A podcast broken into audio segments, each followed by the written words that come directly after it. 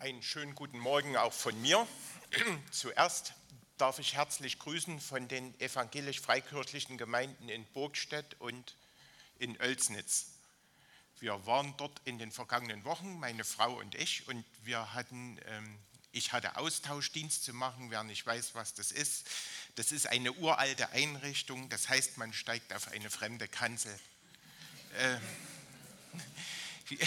Das ist manchmal spannend und äh, wie man heute so schön sagt, es ist ja kein Problem mehr, sondern eine Herausforderung. Das Thema für den heutigen Gottesdienst, äh, Gott sucht Gerechte oder wie vorne äh, dran stand, Gott ist auf der Suche nach Gerechten. Ist vielleicht ein etwas seltsamer Titel. Es geht um eine Geschichte aus dem Leben Abrahams. Und ich lade euch ein, das, äh, mit mir in diese Geschichte ein bisschen reinzugehen. Es geht um die Frage, wie man in einer Situation, die auf eine Katastrophe zutreibt, von Gott gerettet wird. Abraham, der Vater des Glaubens, ein Mann mit einer besonderen Gottesbeziehung, wird, von ihm wird uns im ersten Buch Mose berichtet. Im Alten Testament stehen viele Biografien.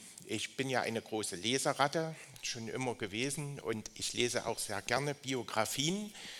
Am interessantesten sind Autobiografien. Es ist interessant, was über Menschen gesagt wird oder was Menschen über sich selbst sagen im Rückblick auf ihr Leben. Und da fällt immer auf, sie reden natürlich von dem, was sie erreicht haben. Also sind es Unternehmer, was sie für ein Imperium geschaffen haben oder was sie erfunden haben, ob sie erfolgreich waren, Wissenschaftler, Naturwissenschaftler, was sie so rausgefunden haben, Politiker, äh, ihre Entscheidungen, mit wem sie sich alles getroffen haben, viele berühmte Namen, das macht einen guten Eindruck. Ähm, wir kennen das aber vielleicht auch von uns. Ähm, der eine oder andere oder die meisten vielleicht mussten schon einen tabellarischen Lebenslauf schreiben, wenn sie sich irgendwo beworben haben. Und dann zählen wir auch auf, was wir in unserem Leben so erreicht haben. Besonders wichtig sind eben unsere Leistungen, Schulabschlüsse, die kennzeichnen, was wir für Qualifikationen haben, unsere Kompetenzen, Hobbys, die wir haben, die verdeutlichen, dass wir nicht nur einen Tunnelblick haben und schmalspurmäßig irgendwie aufgestellt sind, sondern breit, dass wir verschiedene Dinge versucht haben und können sportliche Leistungen beweisen, dass wir hart zu uns selbst sein können, um ein Ziel zu erreichen, diszipliniert sein können. Das haben Arbeitgeber auch sehr gerne, hören das sehr gerne. Menschen, die psychologisch geschult sind, die äh, beschäftigen sich gerne mit der Frage nach unserer Herkunftsfamilie. Heute sind wir aus guten Gründen der Meinung oder überzeugt, dass die frühkindliche Entwicklung entscheidend ist für unsere Prägungen und Haltungen. Und es fällt auf bei den Biografien im Alten Testament, dass da ein ganz anderer Schwerpunkt gesetzt wird. Da geht es nicht um solche Fragen, sondern die Gottesbeziehung des betreffenden Menschen steht im Mittelpunkt. Und so ist es auch bei Abraham. Er wird uns als ein Mensch gezeigt, der in seinem Glauben, das heißt Vertrauen auf Gott, immer wieder neue Wege gehen konnte, der gegen jede rationale Überlegung den Versprechen Gottes geglaubt hat und der ungewöhnliche Dinge getan hat, die halt nicht gebräuchlich sind. Unsere Geschichte heute, die steht in 1. Mose 18 und beschreibt ein solches ungewöhnliches Handeln Abrahams. Abraham und seine Frau Sarah, so wird uns dort erzählt, hatten drei Männer zu Besuch bekommen, und einer davon, so sagt die Bibel, war der Herr, also Gott.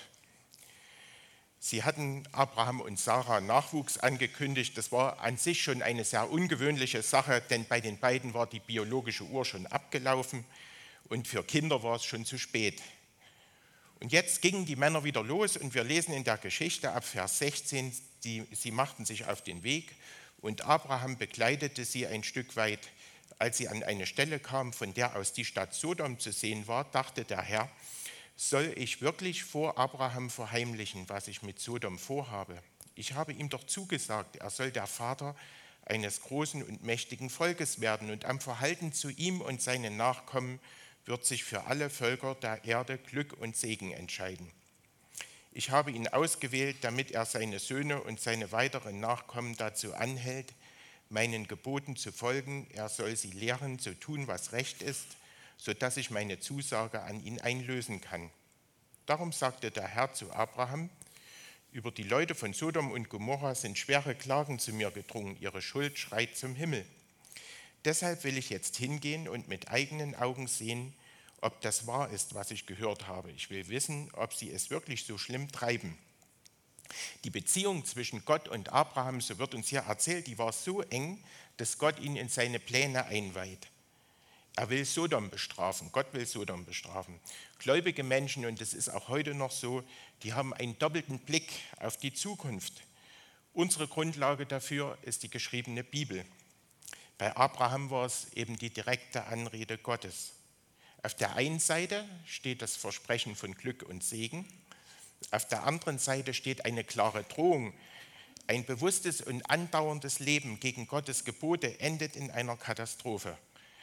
Das ist auch die Botschaft von Jesus und den Aposteln. Und lässt man diese Aussage weg, weil die so unfreundlich klingt oder weil man denkt, die ist anmaßend oder abstoßend, man könnte Leute damit verprellen, dann gibt man nicht vollständig wieder, was die Bibel sagt.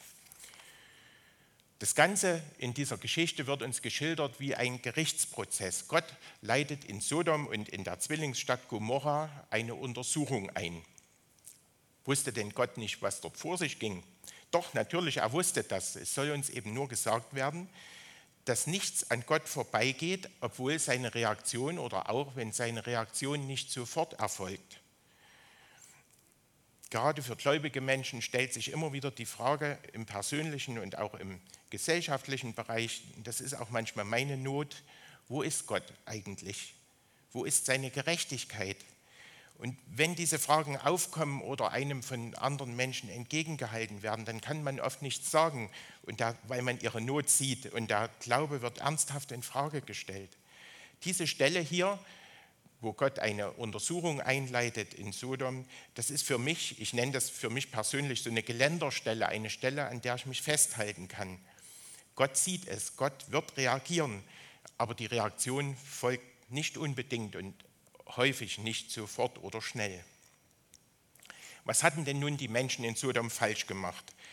Man kann das im folgenden Kapitel 19 nachlesen, ein Beispiel für ihr Verhalten, was ihren Charakter eben sehr gut zeigt das ist eine Geschichte nur für Erwachsene und es sind gute Nerven nötig. Also es ist bei einigen Geschichten im Alten Testament ja so. Also bitte nicht unbedingt vor dem Schlafengehen lesen. Der Kern der Beschuldigung ist die Verletzung der Gastfreundschaft im Zusammenhang mit sexuellem Missbrauch und Gewalt. In der damaligen Zeit war man auf Reisen halt einfach darauf angewiesen, von wildfremden Gastgebern freundlich empfangen zu werden es gab keinen Rechtsstaat, man konnte auch nicht die 112 wählen, wenn einem irgendwas angetan wurde. Es gab keine Polizei, die man hätte rufen können, die da mit Blaulicht gekommen wäre und eingegriffen hätte. Man musste Vertrauen zu seinen Mitmenschen haben können. Wenn dieses Vertrauen enttäuscht oder sogar missbraucht wurde, wie es in Sodom offensichtlich ganz üblich war, dann stellte das den Gipfel der Verdorbenheit dar. Gott schickt zwei Boten nach Sodom und sie erfahren die Schlechtigkeit der Menschen später dann am eigenen Leib. Heute besteht im Grunde das gleiche Problem. Es macht sich nicht unbedingt an der Gastfreundschaft fest, aber auch.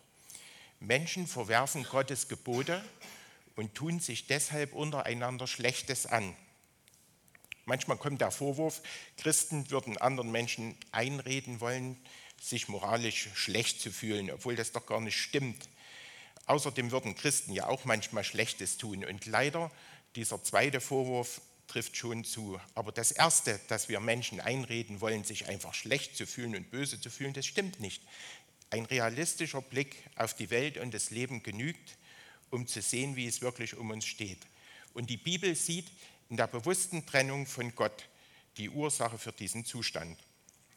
Wir lesen weiter in der Geschichte ab Vers 23. Abraham trat an ihn heran, an den Herrn, und sagt, willst du wirklich Schuldige und Schuldlose ohne Unterschied vernichten? Vielleicht gibt es in Sodom 50 Leute, die kein Unrecht getan haben. Willst du sie auch umkommen lassen und nicht lieber die ganze Stadt verschonen wegen der 50? Du kannst doch nicht die Unschuldigen zusammen mit den Schuldigen töten und die einen genauso behandeln wie die anderen. Du bist der oberste Richter der ganzen Erde. Darum darfst du nicht selbst gegen das Recht verstoßen. Bei Abraham gehen, als er von Gottes Plänen hört, alle Warnlampen an. Abraham hatte nämlich Verwandtschaft in Sodom, seinen Neffen Lot und dessen Familie. Lot ist auch eine interessante Gestalt. Er führte ein zwiespältiges Leben. Er hatte eine Beziehung zu Gott. Im Neuen Testament wird er sogar als Gerechter bezeichnet. Aber ihm war auch sein eigener Vorteil sehr wichtig. In Sodom hat er Wohlstand und Einfluss erlangt, obwohl ihm bewusst war, dass dort etwas nicht gestimmt hat und die Dinge irgendwie falsch liefen. Es gibt keinen Grund, Lot zu verurteilen. Seine Haltung ist uns sehr vertraut. Also ich kenne das auch aus meinem eigenen Leben. Aber es hat eben keine guten Folgen, wenn man versucht, auf zwei gegensätzlichen Seiten gleichzeitig zu stehen, wenn man versucht, verschiedenen Herren zu dienen. Abraham hatte seine Verwandten vor Augen, die wollte er retten. Aber ihm ging es auch noch um etwas anderes. Ihm war klar, dass es in Sodom viele böse Menschen gab. Trotzdem appellierte er an Gottes Gerechtigkeit. Vielleicht gab es ja in Sodom, so sagt die Bibelstelle, einige gerechte Menschen. Sollten diese jetzt auch unter der Strafe leiden? Es waren keine Schuldlosen, wie die gute Nachricht sagt, ich erkläre das dann gleich noch, sondern es handelt sich um Gerechte. Und da ist es eben wichtig, dass man versteht, was in der Bibel mit Gerechten und Gerechtigkeit gemeint ist. Wir sind ja hier im Alten Testament und die Vorstellung ist etwas anders als bei uns heute. Wir haben so einen abstrakten Gerechtigkeitsbegriff, so eine Art Ideal von der Philosophie her geprägt. Jeder kann seine Inhalte reinfüllen. Wir sagen Gerechtigkeit, das ist ja auch mit anderen Begriffen so. Und jeder kann dann äh, dort reinfüllen, was ihm wichtig ist. Und deshalb können wir uns auch so schwer darüber einigen, was eigentlich gemeint ist. Im Alten Testament geht es bei Gerechtigkeit um etwas sehr Konkretes. Das heißt um rechtes Handeln, um das Handeln nach den Geboten Gottes in einer ganz konkreten Situation. Abraham ging davon aus, oder er hoffte es zumindest, dass es in Sodom Menschen gab, die in bestimmten Situationen das Richtige taten, die sich nach den Geboten Gottes verhielten. Wer jetzt ein bisschen bibelkundig ist, der könnte sagen, halt, woher wussten die denn die Gebote Gottes? Die gab es doch noch gar nicht. Die kamen doch erst später, ähm, als das Volk Israel eben durch die Wüste gegangen ist und am Berg Sinai die Gesetze bekommen hat. Doch sie wussten es durch ihr Gewissen, so wie es auch heute ist. Und Abraham tat es weh, wenn diese Menschen eben auch bestraft werden sollten. Jeder Art von Schadenfreude war ihm fremd. Manchmal, wenn ich wütend bin, dann murmel ich so vor mich hin. Es ist jetzt nicht unbedingt das Beste, aber ich murmel so vor mich hin, die kriegen auch noch ihre Strafe. Und das entlastet mich ein bisschen. Das nimmt mir die innere Spannung. Abraham dachte da ganz anders. Und er geht sogar noch weiter. Er will die Vernichtung der Stadt, also auch der Ungerechten, will er verhindern, um der Gerechten willen. Es gibt ja leider auch so eine Art christlicher Schadenfreude inmitten unserer ganzen Ohnmacht, die wir manchmal dem Bösen gegenüber haben, finden wir den Gedanken gut, dass die eben alle noch ihre Strafe kriegen werden.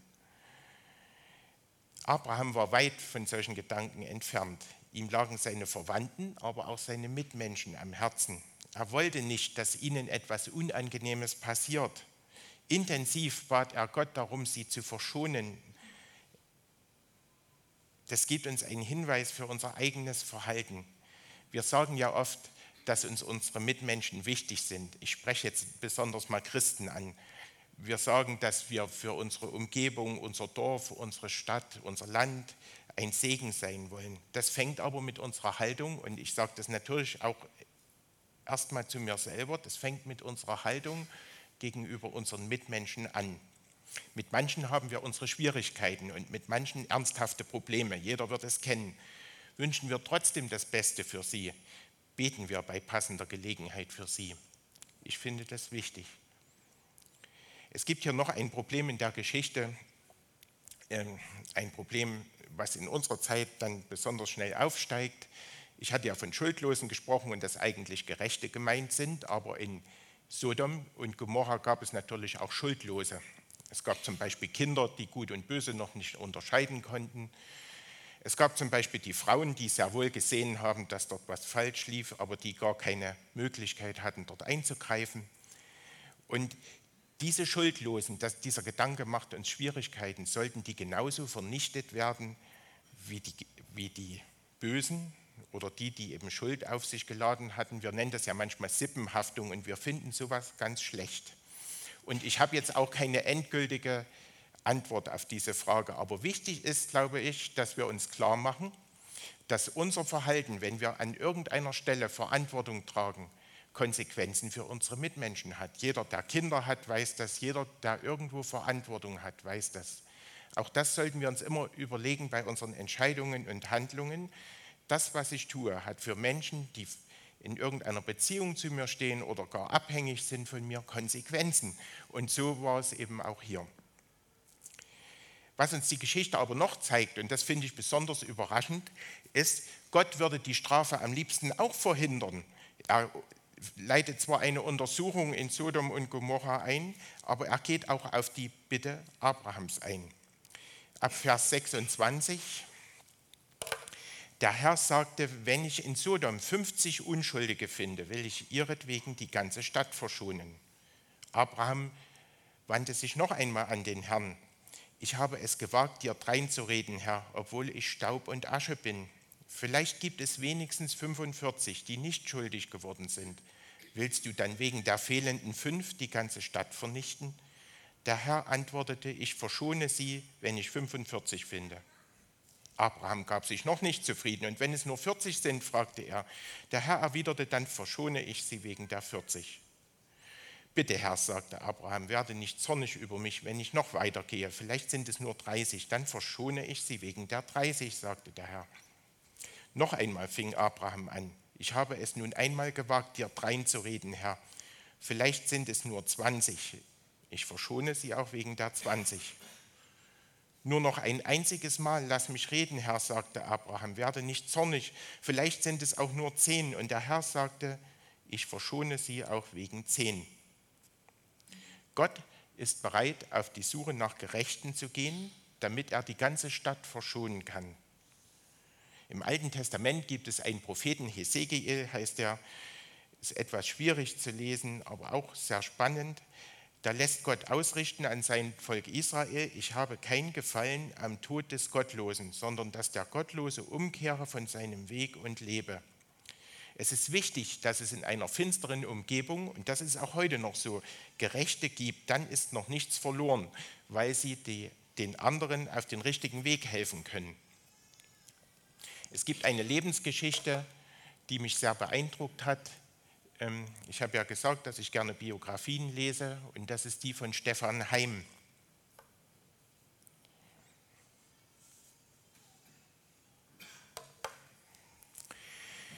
Das ist, war einer der bekanntesten Schriftsteller der DDR. Er war Kommunist, aber die damals herrschenden Kommunisten, die konnten ihn nicht leiden, weil er ein paar Wahrheiten ausgesprochen hat, die für sie eben sehr unangenehm waren. Die Geschichte von Stefan Heim, die ist wirklich sehr interessant. Er wurde unter dem Namen Helmut Flieg in Chemnitz geboren, 1913, und hatte ein bewegtes Leben. Er war Jude und ist vor den Nazis geflüchtet wurde dann später in den USA eingebürgert und als amerikanischer Soldat kehrte er nach Deutschland zurück in sein Heimatland, in dem Angehörige von ihm ermordet worden waren. Und seine Aufgabe war es unter anderem, deutsche Kriegsgefangene zu verhören. Er war in einer Einheit für psychologische Kriegsführung. Und er schreibt in seiner Autobiografie Nachruf, ich komme mir vor wie Abraham bei seinem Handel mit Gott. Gott wird Sodom und Gomorra verschonen wenn ich 50 Gerechte darin finde. Schließlich findet er ein paar, zwei Arbeiter just aus Chemnitz und einen Strumpfbürger irgendwo aus dem Erzgebirge. Das waren Menschen, die nicht versuchten, Böses zu leugnen oder zu entschuldigen. Ich finde es sehr interessant, dass der jüdische Kommunist Stefan Heim im Grunde genommen seine Bibel gut gekannt hat, an deren Inhalt er nicht mehr glauben wollte oder konnte und sehr gut von dem gerechten und barmherzigen Gott wusste. Das sieht man auch, dass Gott immer wieder bei Menschen anklopft. Und wer weiß, vielleicht hat er das ja auch bis zuletzt bei Stefan Heim getan. Abraham, so haben wir gelesen, versucht in einer für uns befremdlichen Art Gott herunterzuhandeln. Ich war noch nie in einem orientalischen Land. Ich habe mir sagen lassen, dass bei so einem Handel, wenn der heute noch äh, gemacht wird, ähm, es üblich ist oder dass das nicht als etwas gedacht ist, woraus man einseitig einen Vorteil ziehen kann. Niemand soll sein Gesicht verlieren und am Ende sollen beide Seiten mit dem Ergebnis leben können. Abraham will die Zahl der Gerechten äh, die für die Rettung der Stadt nötig ist, so weit herunterdrücken, dass die Rettungschance insgesamt höher wird. Er geht sehr respektvoll vor und schließlich ist es ja auch der Herr, mit dem er da spricht. Und Gott geht bei jedem Schritt mit. Gott hätte zwei kriminelle Städte wegen zehn Gerechten verschont. Aber er weiß auch, also Gott, dass es nicht einmal diese zehn gibt. Und am Ende, das sehen wir im folgenden Kapitel, rettet er trotzdem noch einzelne Menschen, aber eben nicht mehr die ganzen Städte. Das möchte ich jetzt mit euch noch kurz aus neutestamentlicher Perspektive betrachten. Der Apostel Petrus schreibt in seinem Brief, in seinem ersten Brief, auch Christus hat ja für die Sünden der Menschen gelitten, der Gerechte für die Schuldigen, ein für allemal. So sollte er euch als Mensch getötet, aber durch den Geist Gottes zum Leben erweckt, den Zugang zu Gott eröffnen. Klingt erstmal ein bisschen schwierig. Das heißt, es gab einen Gerechten, Jesus Christus, der für alle gelitten hat. Seine Gerechtigkeit reicht für alle Menschen. Und wir sind aufgefordert, ihm zu glauben, um so dem letzten Gericht zu entgehen. Im Sinn des Neuen Testaments gilt der Gerechtigkeitsbegriff, den ich vorhin beschrieben habe, aus dem Alten Testament. Also gerecht heißt, gerecht sein heißt konkret gerecht handeln, in einer konkreten Situation nach den Geboten Gottes handeln, immer noch.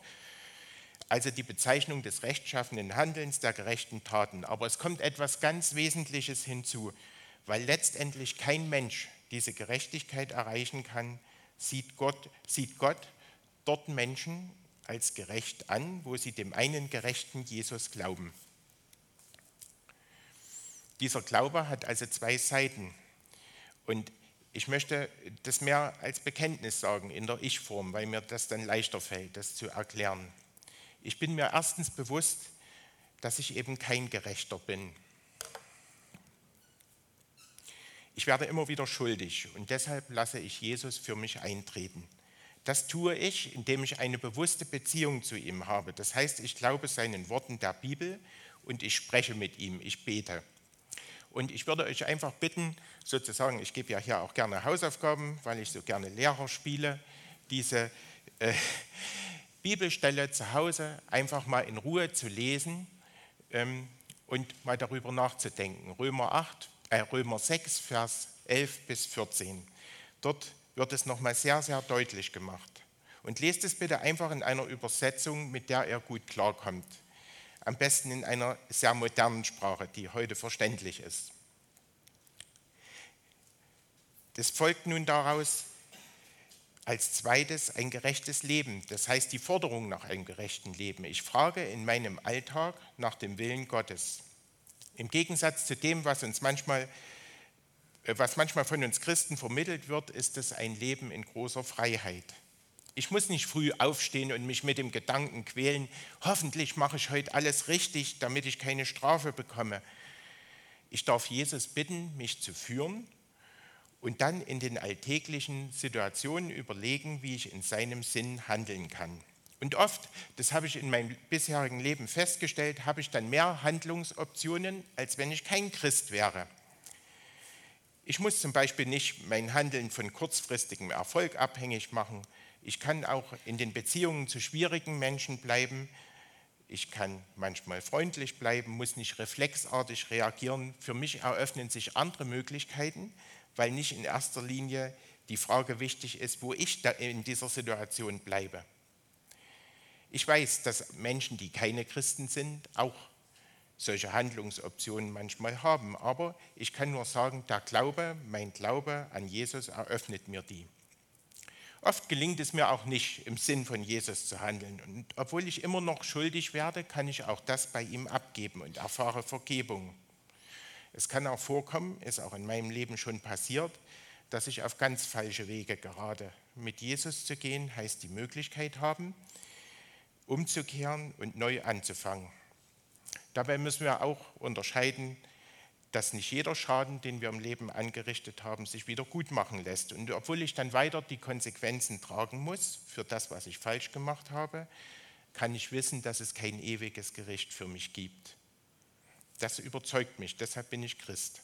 Und wenn du noch suchst, dann wünsche ich dir das. Und ich kann dir nur sagen, ich kann dir das sehr, sehr empfehlen. Es ist einfach ein schönes Leben. Ich möchte noch kurz mit uns beten. Herr Jesus, wir sehen diese Welt, wir sehen auch unser eigenes Leben, wenn wir selbstkritisch sind, dass vieles nicht in Ordnung ist. Wir leiden auch unter vielen Dingen, die uns passieren oder die auch in uns selber stecken. Und wir wissen, wir sehen ein, dass wir nicht von uns aus gerecht sein können. Und deshalb danken wir dir, dass du für uns eingetreten bist. Dass du der Gerechte bist, der alles erfüllt hat, was Gott will und dass wir durch die Beziehung zu dir auch solche Gerechte sein können. Bitte lass uns den Weg mit dir gehen, dass die, die dich suchen, die noch danach suchen, mach dich ihnen bekannt, lass sie dich finden. Amen.